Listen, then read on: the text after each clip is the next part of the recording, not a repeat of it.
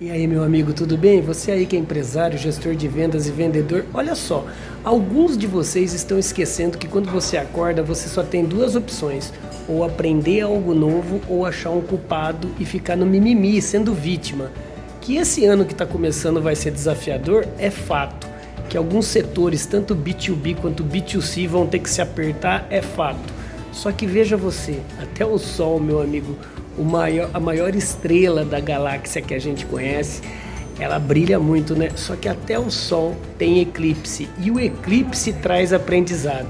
Eu não sei o problema que você está passando aí do outro lado da telinha agora, mas se você está no seu eclipse agora, até o eclipse é bonito, aprenda com ele.